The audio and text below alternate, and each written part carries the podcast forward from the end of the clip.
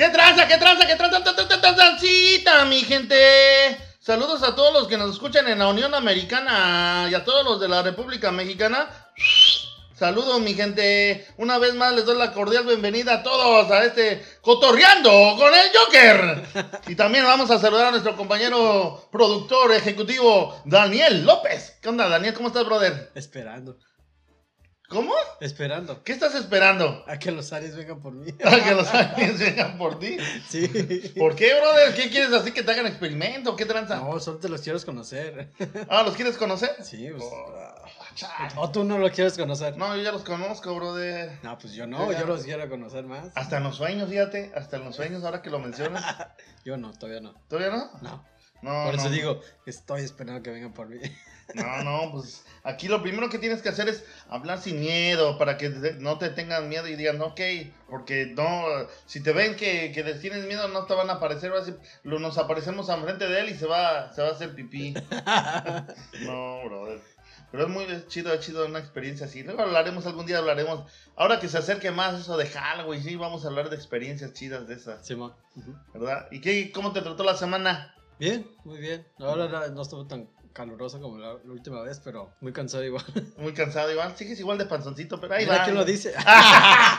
Ey, brother, yo soy Joker. No, el Joker no, nunca estamos panzones. Está gordo. Tampoco, nada, está corto. Está no, no, no. barrigón. No, menos, estamos llenitos de amor. ¿Y qué me cuentas de nuevo en la parte del trabajo? La gente, la familia, ¿todo bien? Todo bien. Eso Todo del. COVID. Ah, pues, ahí va. Ahí va. Eh, pero- pero a mí también yo, yo creo que pura, pura faramallada todavía. No sé por qué, pero bueno, eso es, eso es parte de la vida, eso es parte de, no- de nuestra... eh, No digo, ojo, ojo, no digo que no exista el COVID, ¿eh? estoy diciendo que no es tan mortal. Eso es mi forma de pensar. Mi forma de pensar nada más. No quiero decir que, que todos tengan que pensar igual que el Joker, ¿verdad? Porque pues el Joker nomás es uno, Pues sí. ¿verdad? Pero, ¿y Tú, Daniel, ¿tú qué piensas sobre eso? Pues, pues obvio, es- obvio que existe, pero pues como lo acabas de decir, no, no es tan mortal. O sea, no, algunas personas son inmunes a eso. Algunas personas somos inmunes a eso. Sem- Todos los que comimos en la tierra, todos los que se nos caían el pedazo de pan, uh, cuando ibas a las tortillas y que se te caían en la tierra y que las juntabas, y que luego llegabas allá con el jefe y con la jefa. Esas tortillas yo me las comía porque no quería. Yo también. Yo también, no, a mí una vez se me cayeron las tortillas y dice, dijo mi papá cuando ya, tú no sé si te, te acuerdas que, bueno, los que vivieron, los que nos escuchan y los que vivieron ese, esa, esa infancia, fue una buena infancia, ¿no? De que te mandaban a las tortillas y que por estar jugando, por ir jugando, en, mi caso jugaba yo a las luchitas y, a veces ya ni, te acordabas de las tortillas, las dejabas ahí en la banqueta y palo, man. Ya cuando volteabas a ver todas las tortillas, porque tenían su servilleta, algunos se envolvían en papel. Pero ya cuando los que no volvías, los que no se envolvían en papel, nomás te cereaba la servilleta y salían volando las tortillas. No, pues todavía no se ve metal de papel tú cuando. Ah, qué cabroncito, ¿eh? Por eso no. lo ponías de servilleta porque todavía no se metaba el papel. Ya el papel ya estaba mondrigón. No, no es cierto. Eh, ¿Cómo no era el papel crepé? Pero bueno, ya dejémonos de eso. Vámonos con lo que estamos hoy en día. Este, pues felicitando a todos los que cumplen años el día de hoy. ¿Y el qué tiene que ver eso? Nada. No es cierto. Bueno, vámonos con el tema de hoy. El tema es, ahora sí vamos a hablar de una buena leyenda. Este, Blue Demon. No, otra, otra, otra mejor. Bueno, Blue Demon sí fue una buena leyenda. La ¿El verdad, Joker? Rudo, para mí el, ¿El Joker? el Joker todavía, todavía estamos haciendo nuestra leyenda viviente. ¿Todavía? Todavía, pero el, el Blue Demon es una, una buena leyenda, pero y más que rudo, ¿no? Bueno, rudo técnico, pero eh, uno de los que íconos de la lucha libre mexicana, el primer héroe de los mexicanos que se tomó así en aquellos tiempos y el y uno de los que la neta, la neta para mí eh, fue un parteaguas para toda la historia, tanto en el cine como en el, como en el deporte. Y este, no, la verdad que qué buenos inicios con, buena gente. Y si no hubiera sido, eh, yo digo que mucha gente sí empieza con ciertos deportes, hacen historia como muchos luchadores, pero este fue un icono y fue una gran leyenda porque no, dejé, no dejó de ir, películas. no dejó de ir muchas oportunidades, ¿verdad? Este, ahorita vas a ver por qué, la historia y cómo, cómo, una historia pequeña, pero vamos a tratar de tocar los grandes puntos que hizo en su vida y este y vámonos con la leyenda la leyenda plateada el así que El mero mero el santo el santo el santo Todos lo- conocen al santo. quién no conoce al santo Todo mexicano que le preguntas, ¿quién es, quién es el santo? ¿Sabes quién es el santo? Dice, no, pues claro, es un luchador. Sí, es un Es luchador. una leyenda viviente. Es una leyenda viviente. Y aquí en los dos continentes, ¿eh? En España también lo conocen, también grabó allá. Bueno, ahorita vamos a ver todo lo, lo, que, lo que hizo en su, en su hermosa vida. Y este, pues bueno, ¿cuándo comenzó? ¿Cuándo empezó la leyenda del santo? Pues a- inicia el 23 de septiembre de 1917, es cuando nace. 1917. 1917. ¿eh? ¿Tú ya habías nacido o todavía No. no? No, creo que todavía andaba mi papá en los planes de mi, de mi abuelita allá en los, en los, en los tenates de mi abuelita, lo estaban planeando, creo que. a mi papá. No, fíjate, todavía a mí, todavía. No, pues no. No, no, no, no, pero su nombre es Rodolfo Guzmán Huerta. ¿Eh? Rodolfo Guzmán Huerta es el nombre original del santo. El santo enmascarado de plata. Ahorita vamos a sacar todo de dónde salió su nombre y por qué lo escogió. Pero nació en un estado que se llama Hidalgo, ¿verdad? En, Hidalgo y se- la ciudad se llama Tulancingo, Tulancingo Sí. Hidalgo. O sea, es cerca, cerca de la capirucha, ¿verdad? Su papá, su papá trabajaba en, en- era un representante de máquinas de coser. Ah, ¿ya que había existido? Oh, ya, ya existía, la máquina ¿Existía? textil ya empezaba. Ah, Pero él era un representante de eso. Pero en 1920 se fue a la Ciudad de México con su familia, con su gente. El santo es el hijo menor de 10. Ay, De no. 10 hijos. Ay. No tenía televisión. No tenían televisión. Es lo que yo a veces me pregunto. La gente de, de ahora se espanta, ¿no? La gente de hoy Ahora dice... mira mucha televisión. No, no, no, no, no, no, aparte dice la gente o las señoras, ah, la juventud de ahora nomás piensa en sexo, en sexo, en sexo, pero nomás tienen de dos, tres hijos. Y antes, ¿en qué pensaban? Tenían 10, 12 hijos, imagínate. Entonces dices, ah, chingan. No, y ahorita ya, como dicen, hay televisión, pero se aprovecha uno de los comerciales, brother, también, ¿no? ¿verdad? Pero bueno, sí, en 1920 se va el papá de, ahora sí, de el señor Rodolfo, se lo llevan a, a, a la Ciudad de México, llegan a una, a una casa que se llama La Covadonga, Chavadonga. Sí, ahí está. Ese edificio es eh, lo hicieron en el, en los- en el siglo XVIII. Eh, fue hecho por los españoles todavía, a donde le hacían, le, le hacían culto a, a la Virgen de Covadonga, que es de, de España Oh, de originalmente. Entonces, este, ahí llega, porque después se hizo ya como un edificio donde, como tipo posada, donde llegaban ahora sí que todos, la gente a, a la, a la capirucha. Entonces ahí llegó el papá del señor Rodolfo, que es el santo. Ahí llegaron, ahí se establecieron. Ese edi- edificio eh, queda todavía en la colonia Cuauhtémoc. ¿Todavía ahí, está- todavía está? ahí, sí. Oh, ahí, ahí saludos a mi gente. Yo soy, yo nací por ahí. Ahí está, ahí está todavía mi mamá. ¿No eres de Veracruz? No, yo no- me criaron en Veracruz, pero Oh. nací ahí en el DF y viví unos tiempos ahí en la colonia, colonia, colonia Guerrero, en la delegación Cuauhtémoc. Ahí todavía está mi mamá, mis hermanas, mi, mi padrastro y todos viven ahí todavía. Todavía están ahí. Este, bueno, entonces en esa colonia, en esa, digo, en ese, en esa época estaba ese edificio. Ahí es a donde llegó eh, Rodolfo Guzmán con todo, bueno, el mero mero con, y su familia.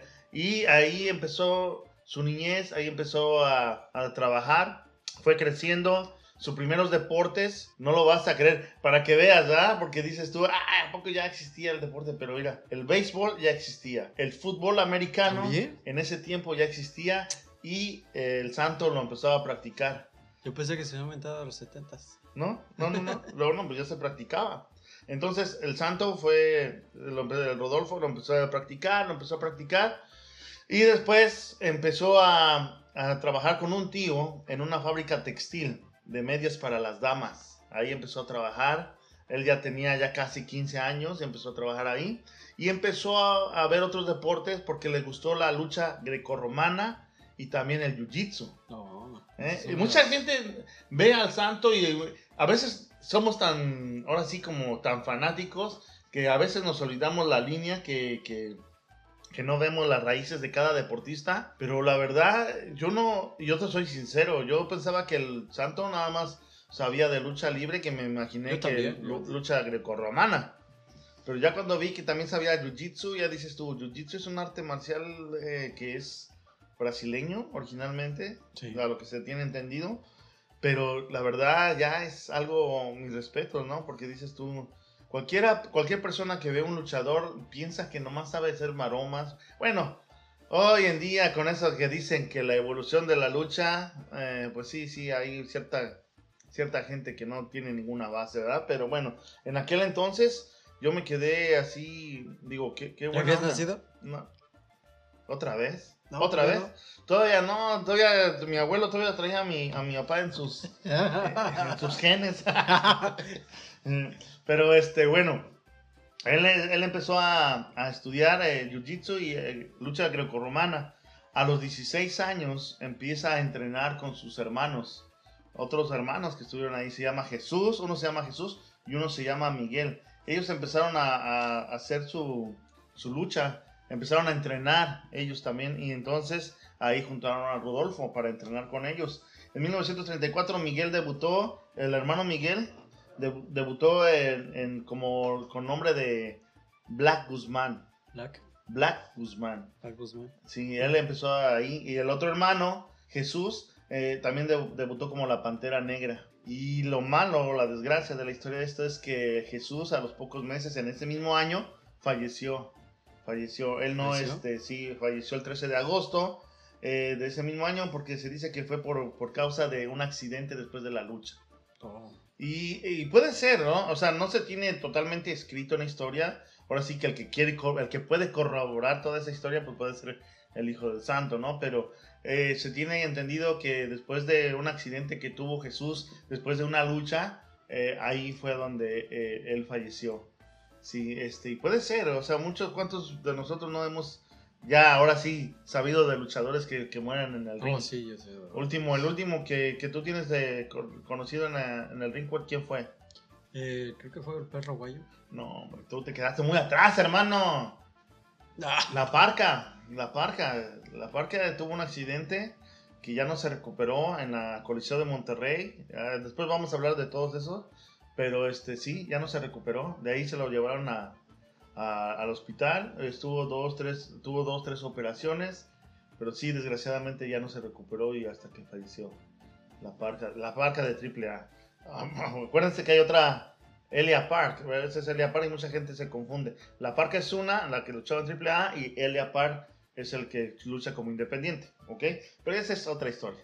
Pero bueno, entonces sí, falleció el hermano de, de Rodolfo, el señor Jesús, el que era más conocido como el Pantera Negra, y este, pues ya te dijimos, por lo mismo que, que un accidente en la, en la, en- después de la lucha. Entonces, el santo dice, bueno, yo voy a comenzar. En 1935 comienza el santo, casi teniendo 16 años, empieza Joven, la ¿no? lucha, Joven. muy joven, muy, muy, muy joven. Y la verdad, este, no, no, no, no, no, no me imagino yo. Bueno, he visto videos también de otro que, que empezó así de joven a los 13 años. No sé si supiste. Eh, no sé si lo llegaste a saber, pero Rey Misterio empezó muy pequeño. ¿También el misterio? Rey Misterio. ¿Cuál, sí. papá No, no, el Junior. El, el Junior, el que luchaba en WWE. Oh, la que está luchando actualmente. Sí, sí, él empezó Sí, sí. muy pequeño. Su debut también fue ahí. Ahí en este. En, En. WWE. en WWE, pero también este, él, él em- empezó muy pequeño. Y lo veían igual, como, como tipo lagartijo, le decían. Y incluso el, el Rey Misterio empezó así, ¿ah? con, con el nombre de la lagartija luchadora. Ah, sí, sí, sí, así empezó. Entonces, pero bueno, el- lo más importante es que el, el santo, pues bueno, la, lo empezó a esa edad, empezó a tener am, diferentes nombres, empezó a luchar con el nombre de Rudy, Rudy Guzmán, eh, luego siguió el, el hombre rojo, luego el enmascarado, luego el incógnito, el demonio negro y el, murciélago, el murciélago enmascarado 2. Oh, sí, ya- Tú, tú ya, te- ya, ya comentamos en el otro programa Sí, que tuvo problemas que con, tuvo problemas con ese nombre. con ese nombre porque... ¿Por qué? ¿Por qué? Pues que ya existía uno que se llama el murciélago Velázquez y entonces... Y hizo de pedo diciendo... la "¿Qué, hizo de Dicen, qué "Hey, ¿qué, güey, ¿por qué tranza?" andas usando mi nombre? ¿Quieres fama o qué pedo? Ah, Si quería colgar, ¿no? Se quería se colgar, pero el santo, en la historia, como originalmente como el santo, nunca perdió la máscara.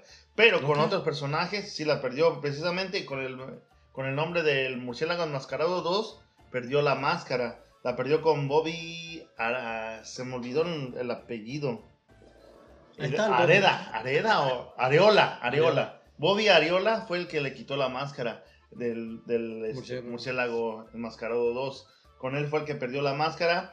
Pero de ahí, pues bueno, surgió, ¿no? Ya después de que vimos que usó diferentes nombres, claro que en esos tiempos pues, se fue forjando más, fue teniendo más experiencia en la lucha libre y fue teniendo ahora sí que más reconocimiento.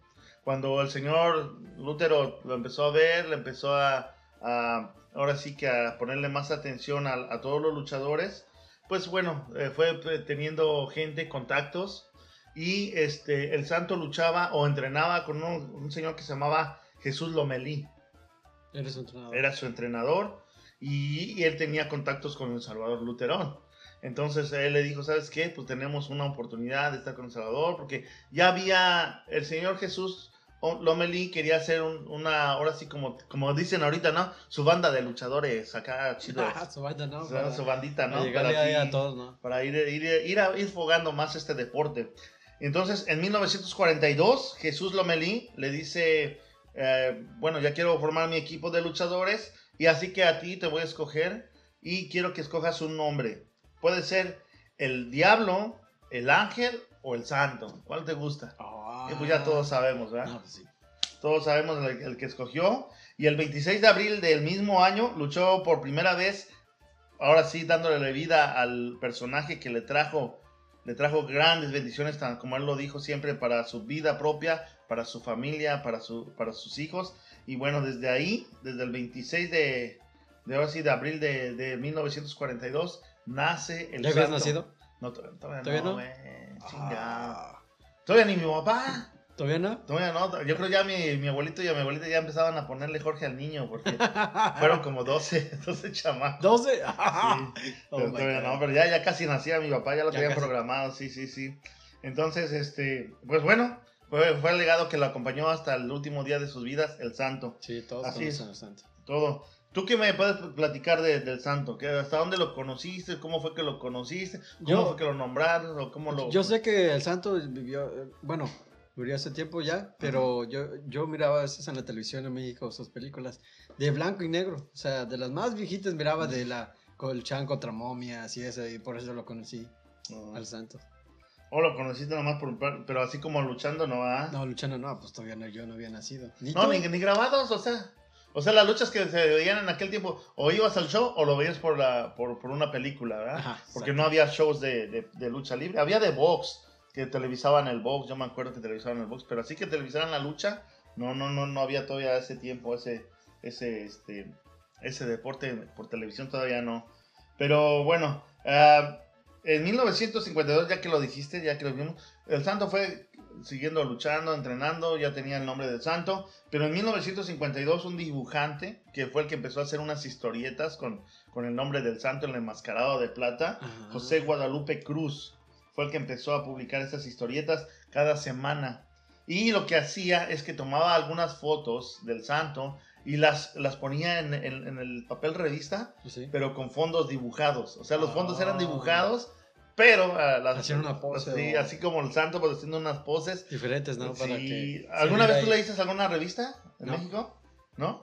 No. Chale, pinche gente, ¿no? Es, es lo que pasa, lo que tiene la gente hoy en día. ¿Por qué no leen? Aprende al. Pues antes todavía no existían los teléfonos. No, ¿y eso ahora- qué tiene que ver? Pues yo Antes había revistas, eh, ilústrate, hijo, con la historia. Yo, yo, mira, yo te, ¿qué te puedo decir? Yo me ilustré gracias a mis tíos, a mis tías. El semanal, una revista de, de- de- del semanal, así se llamaba. Vaqueros, los vaqueros también. Las vaqueras, Las, vaqueritas. vaqueras, no, esas eran otras. No, o sea, todos esos libritos eran. eh, Bueno, no eran, eran, no eran libros, eran revistas. Pero pues te hacía leer, ¿no? Con los dibujitos. El de Capulina también, me acuerdo. Reprobé El de. Calimán. el Calimán, ¿quién no leyó el de Calimán? Yo no. Tampoco. No. El de Memín no Pingüín. Bueno, pues ok, lo estoy haciendo para, que nos, para los que nos escuchan.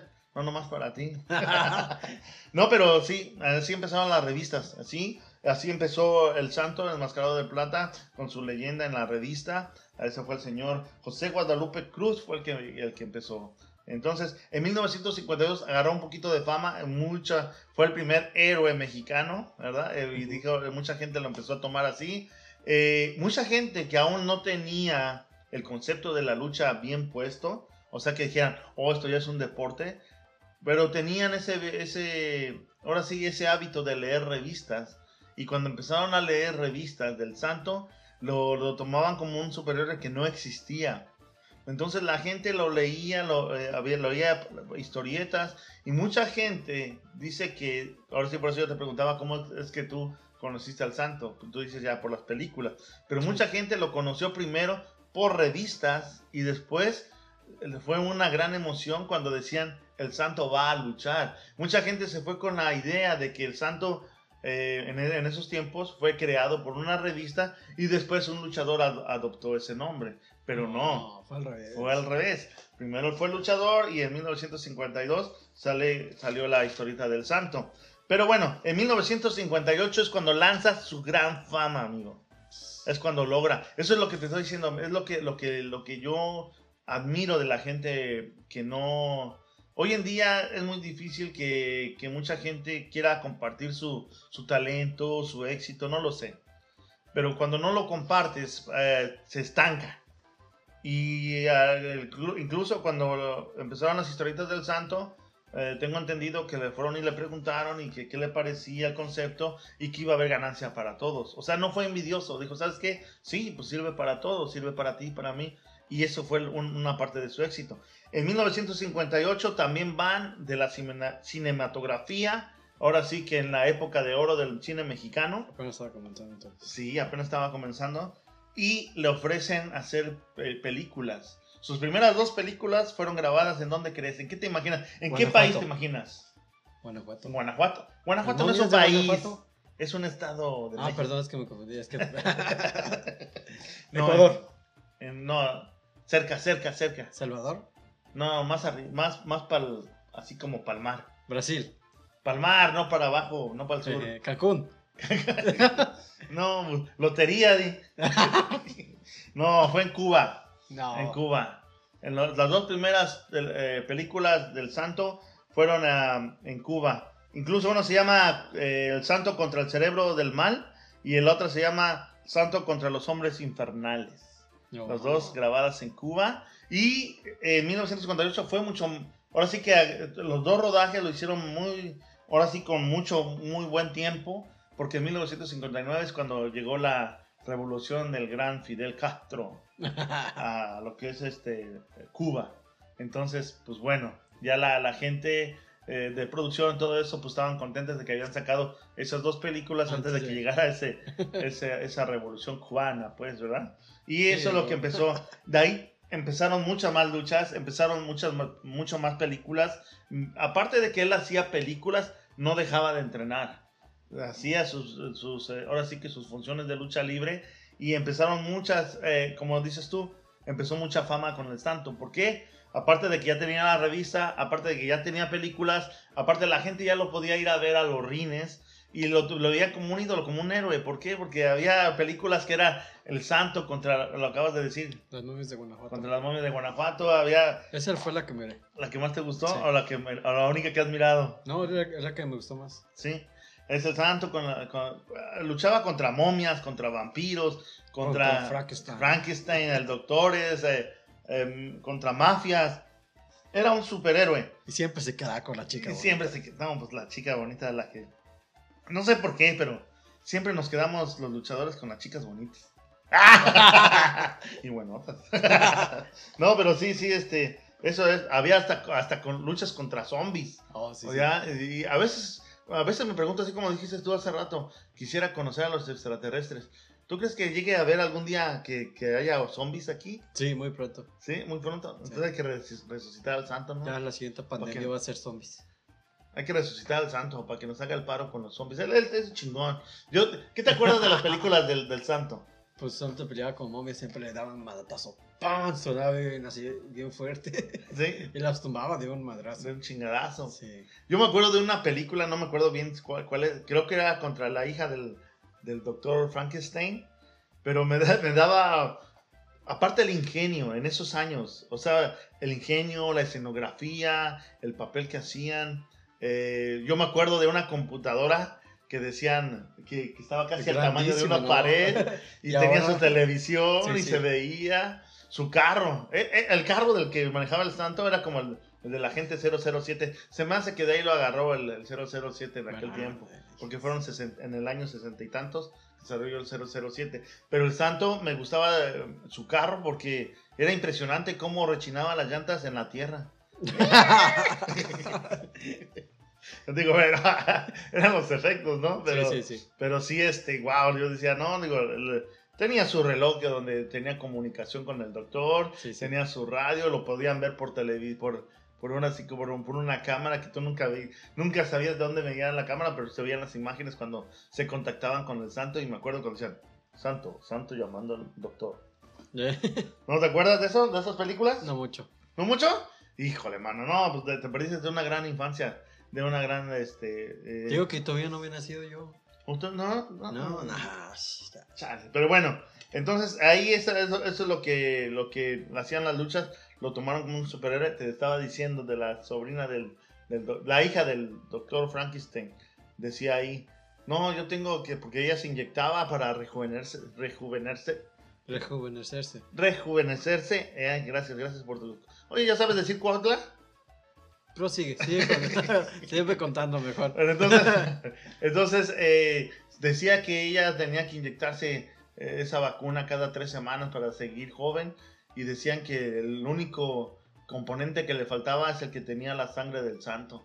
Y por eso luchaban contra el santo para poderle Siempre, quitar ese elemento de la sangre porque era que era increíble que se regenerara después de tanto chingazo en las luchas libres por eso por eso pero fíjate que la historia no entonces Sí, la sí. gente en aquel tiempo cuando veía esas luchas eh, lógico no se iba tanto con, con lo que veían las películas, pero sí tenían ese, esa incógnita, eso, eso de que dices tú, ah, ¿será cierto que, que sí, este, que sí podrías de ver un hombre así?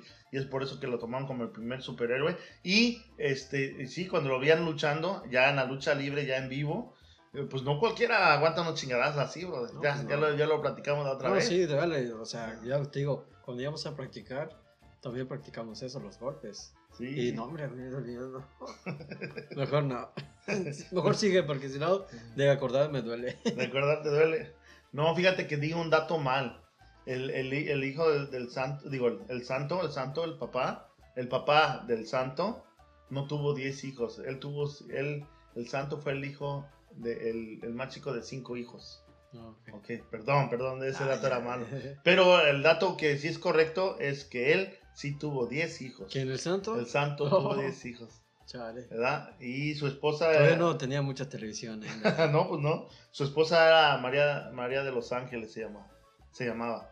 Entonces tuvo 10 hijos y, este, pues bueno, él, él es el que, que empezó con esas oportunidades, tomó las oportunidades tanto del cinema como toda la lucha y dentro de la lucha ganó cuatro campeonatos mexicanos de peso, de peso pesado ligero, eh, dos de peso welter y otros de dos parejas ganó dos campeonatos de, de- de parejas, que uno un campeonato lo, lo compartió o lo compartí, lo compartió con el Rayo de Jalisco y el otro lo compartió con Rey Mendoza. Rey Mendoza, pues bueno, ya también tiene historia, el Rayo de Jalisco, pues quien no lo conoce también por la máscara. Y cuando empie- empieza esa época de las luchas, no nomás eh, se nombra el santo, se nombra, ya lo dijiste hace rato, también el, el Blue Demon, Mil Máscaras, Rayo de Jalisco, Psicodélico, Matemático, muchos solitarios, muchos luchadores llegan a una ola, ahora sí, de la cinematografía en México, que son reconocidos. Y en aquel tiempo, fíjate que, que, que lo más chido, aparte de que luchaban a ras de lona y todo, trataban de tener un buen físico los luchadores Se mantenía en forma, sí. se mantenían siempre en forma y condición y todo y a veces yo vamos a hacer un comercial aquí pero cuando dicen que los luchadores de la WWE están más grandotes más forjados y todo eso sí es cierto se, se- ahora sí que mis respetos cuidan su alimentación hacen más deporte se meten más, más al gimnasio se meten más chingaderas y todo pero el luchador mexicano siempre quiso ser es así el su ahora sí que todo lo que hiciera su cuerpo más grande y todo este, pues ser natural. Comías garnachas, bolillo, que tortas, guajolotas, pero estaban fuertes sí, y aparte tenían su condición. Sí. Y yo invito a toda la gente que nos escuche, no, no, me, no quiero causar polémica con esto, ¿verdad? Pero miren los, los videos, miren las luchas mexicanas, la- incluso hasta la lucha japonesa, y miren la WWE. Ahí ustedes saquen sus conclusiones. Pero la verdad, ah, a veces dicen, no, ¿por qué el luchador mexicano está chiquito, gordito, panzón, así? No, pero aguanta, a ver, aguanta No, los chingados. sí, y sabes, Un- una lucha que, que siempre lo voy a nombrar y eh, no me importa que ahorita el, el productor nos quiera correr, Ah, pero este, una de las luchas que más me ha gustado y que me he quedado con ese buen sabor de boca es contra Pierrot Jr. Digo, Pierrot, Pierrot, cuando vino a WWE y este, luchó contra uno de los Harley. Y ahí le da una buena chinga al estilo mexicano. O sea, hablando deportivamente. Hablando deportivamente. Pero bueno, entonces, bueno, ya subimos del Santo. El Santo es, este, tuvo campeonatos, muchos campeonatos, y ayudó a muchos luchadores también a mostrarse en las películas, donde él, en todas las películas, fue el protagonista, eh, tanto como Blue Demon. El Blue Demon se volvió, ahora sí que ya yéndonos más adelante, uno de sus más temibles rivales sí, eh, eh, de Blue Demon. Todos los luchadores, al escuchar la fama del santo, todos querían luchar contra él. Todos lo querían desenmascarar. Y aparte, lo que tenía eh, el santo es que desde que cuentan, cuentan ahora sí de esa gran leyenda, que desde que se puso sus primeras dos luchas, se puso la máscara de- del, del santo, no se la volvió a quitar en público No. donde quiera que lo llamaban, donde quiera que iban, iba con su máscara y eso empezó a crear una gran leyenda, una gran, este, ahora sí que en su vida fue ahora sí que una de sus reglas, ¿no? De que no se iba a quitar la máscara, porque él mismo decía que el día que él se quitara la máscara iba a morir. Y así, por coincidencias del destino, ahorita te voy a platicar un poquito más, una anécdota, pero este, déjame regreso con el Blue Demon. Fue uno de los que hizo gran rivalidad. Sí, es- Mucha gente- Todos conocen la rivalidad de- del Santo Blue y el Demon. Blue Demon. Sí, todo, todo. Incluso a mí, a mí, a mí me emociona mucho a- a- al ver, eh, yo llegué a verlos a- no nomás en, en México, aquí en California, también. ¿Ya en- habías nacido? Ah, Ahora sí. No, no, ah, perdón, no. Ese es el hijo del santo y el hijo y el Blue Demon Jr. Chale, ya me hizo. No, pero a- a- no, espérate, es que me interrumpiste. A lo que yo iba, si yo, tú vives una emoción de los juniors, la rivalidad, porque la rivalidad fue grande, eh, hablando deportivamente. El Santo y el Blue Demon, tanto que se fue con, Con los los, juniors, Con con los- que siguieron, continuaron con su legado el hijo del santo y Blue Demon Jr. Entonces, yo cuando vi a- al hijo del santo y al Blue Demon Jr. yo era un, un peque allá en, en la Coliseo. Cuando los vuelvo a ver acá en California, ya, ya de adulto, y, y los miro y veo esa, esa rivalidad, todavía puedes sentir esa vibra, brother. Todavía puedes sentir esa energía de cómo es que, que deportivamente todavía tienen esa rivalidad. Todavía se dan con todo, todavía hay lucha de, de- hay muy buena lucha técnica tanto a ras de lona como vuelos como llaves entre los dos todavía existe esa rivalidad pero imagínate si así están con los juniors que a mí me tocó verlos o me, me ha tocado verlos ahora imagínate cómo fue No, en aquel sí, tiempo Imagino, no. Sí, Madrazos, eh, era más trancazos más más agresividad pero era pero al último hablando deportivamente son rivales pero hablando como personas llegas a ser un gran compañerismo. Sí, llegas a tener sí. unos grandes, este, un ejemplo también en, en la actualidad es eh, Elia Park contra Pierrot precisamente, que él fue el que le quitó la máscara. Y muchas veces Rodolfo, este, Adolfo, Adolfo, el, Elia Park le dice, lo llama como hermano, dice que lo quiere mucho y muchas veces lo va a visitar, pero bueno, eh, ese es un ejemplo de cómo tu rival se puede volver también tu mejor, tu mejor amigo, ¿verdad? Y Pero- enemigo. y enemigo, ¿ah? pero bueno. Eh, pero también otra de las leyendas que, que estuvo con el santo eh, fue Gori Guerrero. Gori Guerrero y el santo fueron unas grandes parejas también que también causaron conmoción, causaron gran, este, o sea que a donde se quiera que se presentaba esa pareja, bueno, de por sí, donde quiera que, que se presentara el santo o donde quiera que se presentara individualmente Gori Guerrero, llenaban plaza. Ahora imagínate, juntaron esas dos figuras, uno con máscara y otro desenmascarado, donde quiera llenaban. No, sí. Se volvieron, se volvieron también muy buenas parejas en, en el ámbito lucha- luchístico, llamaba mucho la atención y la gente los aceptaba muchísimo. En 1982 es cuando el Santo ya decide, después de todo lo que vivió, tanto deportivamente, éxitos, campeonatos y películas, después de 1982, después de 40 años, un poquito más, decide retirarse.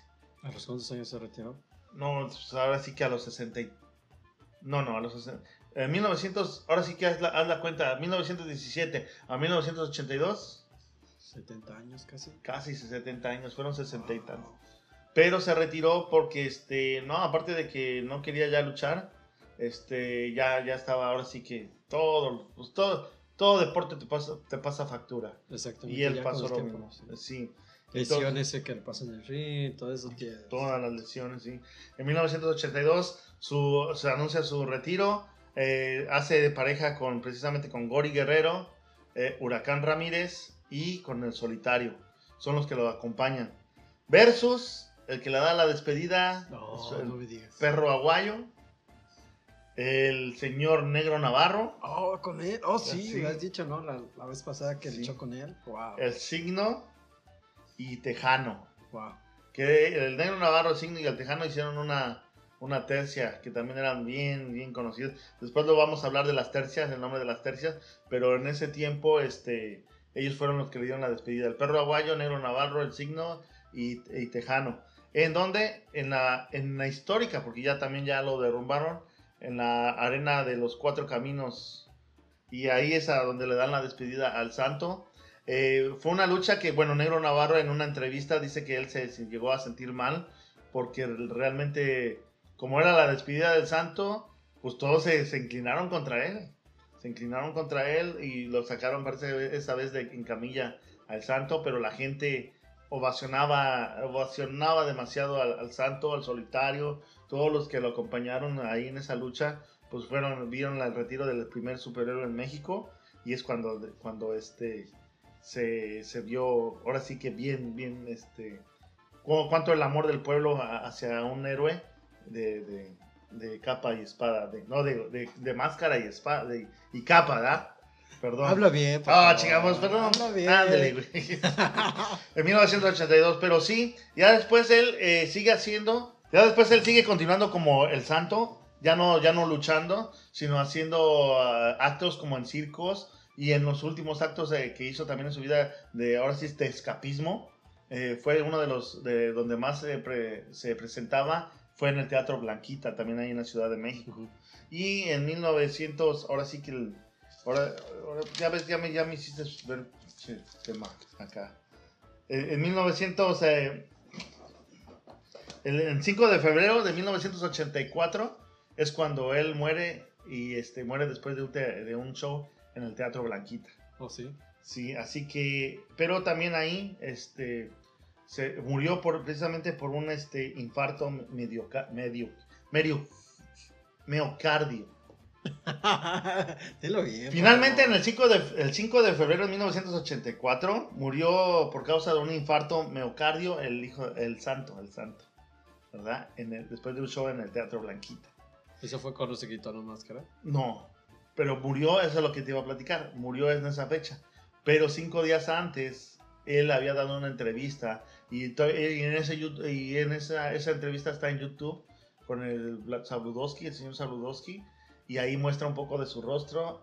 Y acuérdate lo que te había dicho, él había dicho que el día que se quitara la máscara era Sí, porque iba a morir.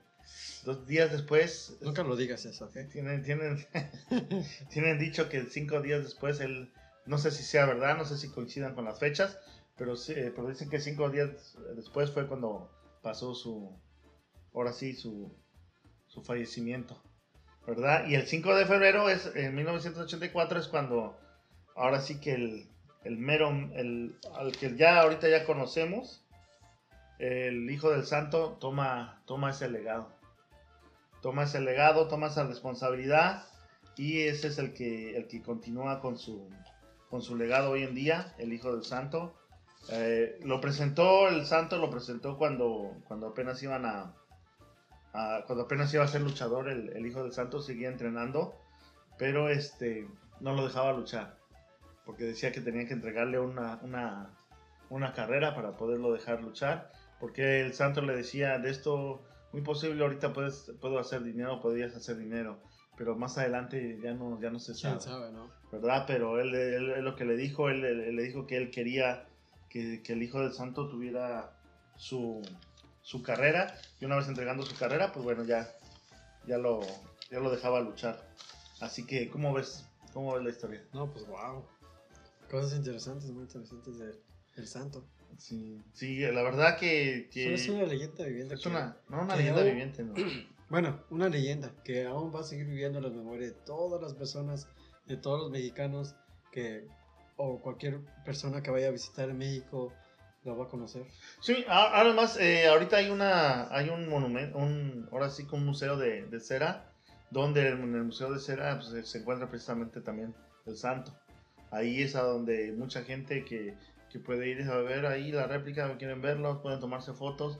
Pero sí, este, la verdad que es un superhéroe, ¿no? Para mí, eh, cuando yo empecé esto, cuando empecé a saber de la lucha de niño y todo eso, híjole, la verdad que, ¿quién no? ¿Quién no Exacto. quería ser el santo? Así como aquí los americanos querían su- ser Superman, allá en México no, Todos ser el querían santo. ser santo, Sí, ¿no? sí, sí, así era y este, pues bueno, empezaron muchos luchadores por ese mismo camino. Muchos luchadores siguieron tomando esas, esas oportunidades, tanto en el cinema como en programas de televisión.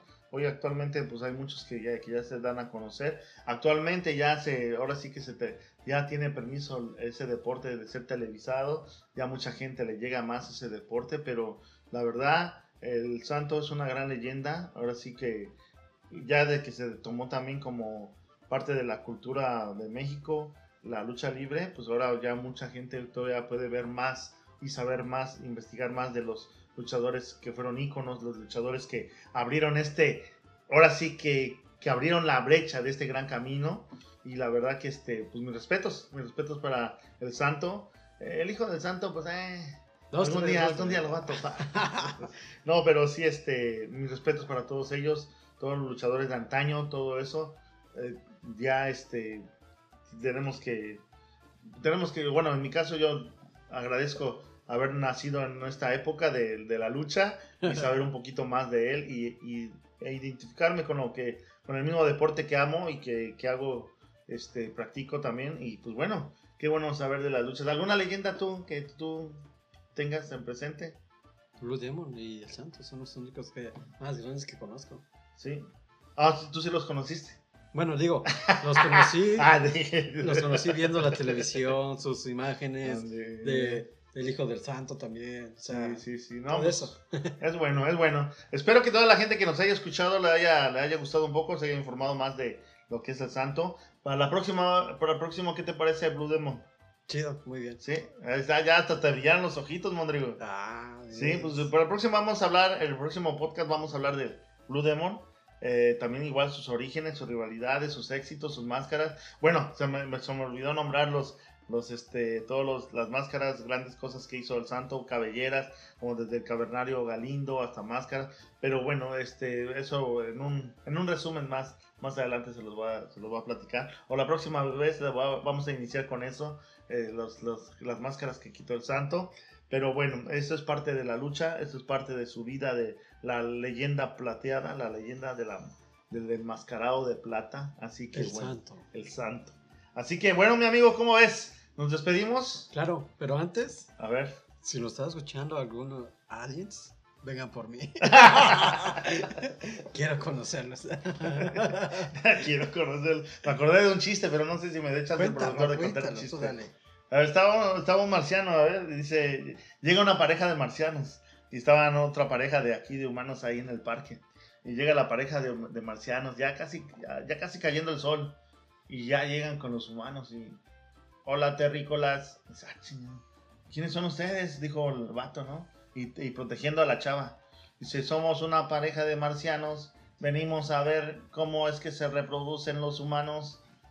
Y dice el, el vato, no, pues es que, ¿cómo nos vamos a, a revolver entre nosotros? Pues, ¿Cómo? Pues tenemos que, así solamente así nos reproducimos en, la intimidad. Y dice el marciano, oh, ok, yo traigo a mi pareja y saca una marciana. No, pues el vato la ve a la marciana y se emociona, bien curviada, bien chichona, toda acá, pero pues con, su traje, traje de, de marciana, ¿verdad? Entonces el marciano le dice, no, ¿sabe- dice, ¿saben qué? Pues vámonos cada quien en su lugar esta noche y mañana temprano nos vemos aquí. Dale. Ok. No, pues ya se va. Dice, y la chava, no, mi amor, ¿cómo voy a ir con ese marciano? Tú vete, mi amor, es una experiencia, así como tú. Sales, vinieron por ti, ahora le vive la experiencia. No, pues ahí se va. Entonces el señor se va con la marciana y la, la chava se va con el marciano. Y ya llegan al, aquí al, a un hotel, o no sé si fue en un hotel exactamente, o fue la nave que ya tenían preparada la cama, pero bueno, se la llevaron ahí. Entonces la, la chava pues se quita la ropa, dice, pues te voy a enseñar, se quita la ropa. Y el marciano pues se quita el, traje. Pero a la hora que le voltea a ver ahí a donde debe de estar su S del marciano, dice la señora, no, pues estás liso, pues qué onda, así no se va a poder. Y dice el marciano, ¿qué necesitas? Pues necesito una cosa así que se llama, pues que se llama pene, así acá. La que va aquí en medio de las piernas, dice, oh, no hay problema, jala la oreja. No, hombre, la chava que le jala la oreja y pum, que la salen así, que la salen un poquillo así. Dice, pero es poquito, dice, jálala hasta el, hasta el tamaño que tú quieras. No, pues la chava le dio un jalón de orejas al marciano, pues hasta que. Ahora sí que hasta a manos llenas, hasta que se llenó la chava, ¿no? Bum, bum, bum. Pasaron dos, tres, no, bueno, pasaron, pa- pasó la noche, se echaron todo acá y al día siguiente llegaron en la mañana y se reunieron. No, pues la, la chava, eh, imagínate, una sonrisota, pues se echó un macanón de su tamaño que quiso y llegó con el novio y, y el novio agüitado y la chava y la marciana así como, pues sin saber qué onda. Pero ya el marciano le dice, bueno, terrícolas, gracias por experimentar, muchísimas gracias por su cooperación. Y se van, vato, que se van. Y la chava se le queda viendo al vato y, ¿qué onda, mijo? ¿Qué pasó? ¿No, no le gustó la chava? ¿Qué onda? No, dice, pues, a lo que yo veo, tú estás muy contentita, ¿verdad? La ya, no, pues sí, sí me fue bien. Dice, "Ah". ¿y a ti cómo te fue? Eh, pues, pinches maneras de que se reproducen los marcianos. Dice, ¿por qué? Sí, pinche marciana se, se pasó toda la noche jalándome las orejas. Bueno, con eso lo despedimos. Con eso nos despedimos, mi, mi gente. Acuérdense que si chamacos cachondos, que sin máscara no hay lucha. Todos los que quieran luchar, sean responsables, usen condón, cabrones. ¿verdad? No anden tirando nada ahí por acá y por allá. Y compartan este audio eh, ahí, compartan con su gente. Y el que no, chicles motitas. Así que vámonos, mi amigo Daniel. Hasta la próxima. Hasta la próxima. ¡Vámonos!